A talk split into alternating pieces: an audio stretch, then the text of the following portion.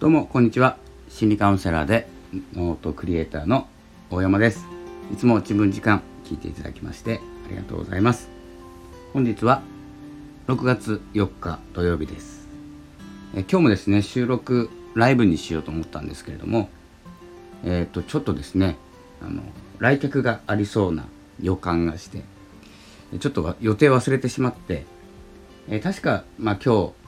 午後昼過ぎにまあ、来客があるんじゃないかなということでいきなりね止まってもライブだとちょっと申し訳ないので収録にさせていただいております。どうぞよろしくお願いいたします、えー、皆さんどうでしょうか？6月に入りましてえー、彗星がね逆行を終えて、ね、また宇宙の話になってしまいますけれども、えー、軽めに聞いてください。もしくはスルーしてください、えー、彗星というですねコミュニケーションの星なんですよね。コミュニケーションとかえっ、ー、と何て言うんですか言語とか、えー、そんな感じですね、まあ、僕の中ではですね彗星はスマホだと思ってるんですよ。スマホをイメージする星なんですけれどもというのが、えーとまあ、彗星が逆行するとコミュニケーションがうまく取れなくなってきたり、えーと、機械関係のねスマホが調子悪いとか電波が調子悪いとか、えーとあとは何ですか交通の遅延遅れるっていうことですね。なのでこの水星逆行年に3回ぐらいあるんですけれどもその期間は十分時間をとって、え、スマホが調子悪くてもちょっと気にしないでとかですね。いろんな心の対策っていうのができるので、えーと、こういう天体の動きね。天体の動きも、え、よく見ています。ホロスコープ見るのが好きなのでホロスコープっていうのが天空図ですね。天空図。水星がここにあって太陽がここにあって月がここにあって天王星がここにあってとかですね、まあ、そういう図がありますので、まあ、そういう図を見てですね今はこういうことに気をつけていこうとか勢いつけていこうとかってね、えー、何かのきっかけになる、まあ、新月とか満月もねそういうようなきっかけで使っている方も多いので是非活用してみてください。新月は祈る願うことですね。満月は感謝をするというですね28日間になっておりますのでそのサイクルで動くとねなぜかうまくいっていきます。自分の中でね思い込みなんですよ。思い込むってすごく大事だしきっかけってすごく大事なんですよ。なのでそのきっかけ気づき、えー、をですね大事にしていきたいなと思います。ちょっと今思いついたんですけども昨日あの直木マンショーっていう YouTube 見ていて何ですかね星から来た少年のお話。宇宙のお話ですね。宇宙からの警告ということでえお話しされているのがあったのでちょっと見てしまいました。ちょっと見たっていうよりも全部見ました。まあ、僕がですねここでネタバレというかですねざっくりお話しすることもできるんですけれども是非 YouTube の方でですね、まあ、都市伝説ではないんですけど宇宙のお話僕好きなので、えー、よかったらですね見てください。まあ一つだけお借りするとすると、え何て言うんですかねこの思考考えることとか感情とかあるじゃないですか。その前に愛がないと本当の自分が求めるものは受け取れない。ということなんですね。なので3段階になっていて思考が先になってしまう人もいらっしゃるかもしれないんですけれどもまず第一に愛。愛情。第二にひらめき。ひらめきって言ったかな。そんな感じなんですよ。ひらめきを受け取るインスピレーションみたいな感じ。で3番目に思考。やっと考えることができるんですね。えそんな感じでまずはですね、えーと、インスピレーションヒントを受けるんですけれども愛情を持って周りの人と関わっているか相手に接しているか気分の精神で取り組んでいられるいいれられて何て言うんですかいられるかということなんですよ。そこがまず抜けている人はですね変に商売系が出たり商売系出して一旦儲けるけど後で良くないっていう方が多いんじゃないかなって思います。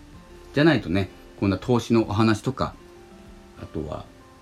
何ですか最近多いのが、まあ、コーチングティーチング、まあ、ヒーラーカウンセリングなどの資格を取る方。僕もそうだったんですけどね最初は。とかこう形から入る考えることから入る。不安だから考えることから入る。というようなですね、え、形になってしまっているんじゃないかなと思いますのでまずは、え、対する人への愛情を大切にしていく。これは口に出すとか出さないとかの問題ではなくて、え、感じることですね。感情。ここを大事にしていくとその先おそらく、まあ、テクノロジーが発達して自分にはついていけない自分に知識のないことがいろいろ起こるんですけれども愛情ってなくならないので、え、そこから入ってからのヒントきっかけを得て行動して考えて行動していく。ということになってくると思います。大事なのは愛情っていうことですね。それしか言ってない気がします。でそれを出すのがですね日本人特有のことなのかもしれないんですけれども、まあ、苦手ですよね。苦手な方と得意な方いらっしゃると思うんですけれどもそこに意識を向けていく。そしてどこかからヒントをいただいて考える行動する。ということですね。まあ、そのためにはここで本題なんですけれどもやはり発信が必要なんではないかと。受け取る受け取った証どんな行動をとっているのか。どんな行動が取れるのか自分に何ができるのかなぜそれがしたいのかっていうのは発信でしかわからない部分でもあるし発信していて整う部分でもあるんですよ。あ違ったなっていう発信もあるんですよ中には。全部が素晴らしい発信じゃないですから。そんな感じで、まあ、発信していて気づくこと。相手のためを持って愛を持って発信をしているからこそ気づけること。だから改善ができて考えることができて行動ができる。そして自分の行動がどんどん良くなっていくというですね、えー、スタイルになってると思いますので。僕もねまあと言いながらですよ。まあ、本当は頭でこう皆さんに何かを伝えよう。こんな思いだから伝えたい。こんな同じ思いの方いないかなと思ってですね、えー、お話ししてるんですけどまあなかなかいないんですね。でもですね自分としてはこう誰か世界中の人が聞いているかもしれない、まあ、ポッドキャストとかはそうなんですけど誰がどこで聞くかわからない音声をですねしっかりと残しておくっていうことが、えー、自分の中ではあの良い方の行動だと思っておりますのでまだまだ続けていきます。ちょっとスタンド FM 最近多いんですけどね。ポッドキャスト力を入れるって言った瞬間にスタンド FM を力入れて、ね、ポッドキャスト力入れた5月はどうだったって最近さっき見たんですね4本しか撮ってませんでしたまあ、ちょっと長くなっちゃうのでもうやめますけれどもまあ、ポッドキャストの方ではですね、いつも自分時間ポッドキャストバージョンということで、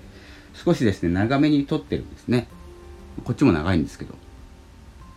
で、5月何のテーマかなと思ったら、志だったんですよ。志を高く持っていこうっていうですね、え、吉田松陰先生のお話だったり、坂本龍馬さんの話だったりをしてたんですけど、まあ、志が高くない私が話すとですね、やっぱりね、話すことなくなるんですね。まあ、その時だけ熱あるんですけど始めた時は、まあ、そんな感じでまあ言っていることをやっていること結果見てどうだったかっていうのでね改善をどんどんしていこうと思います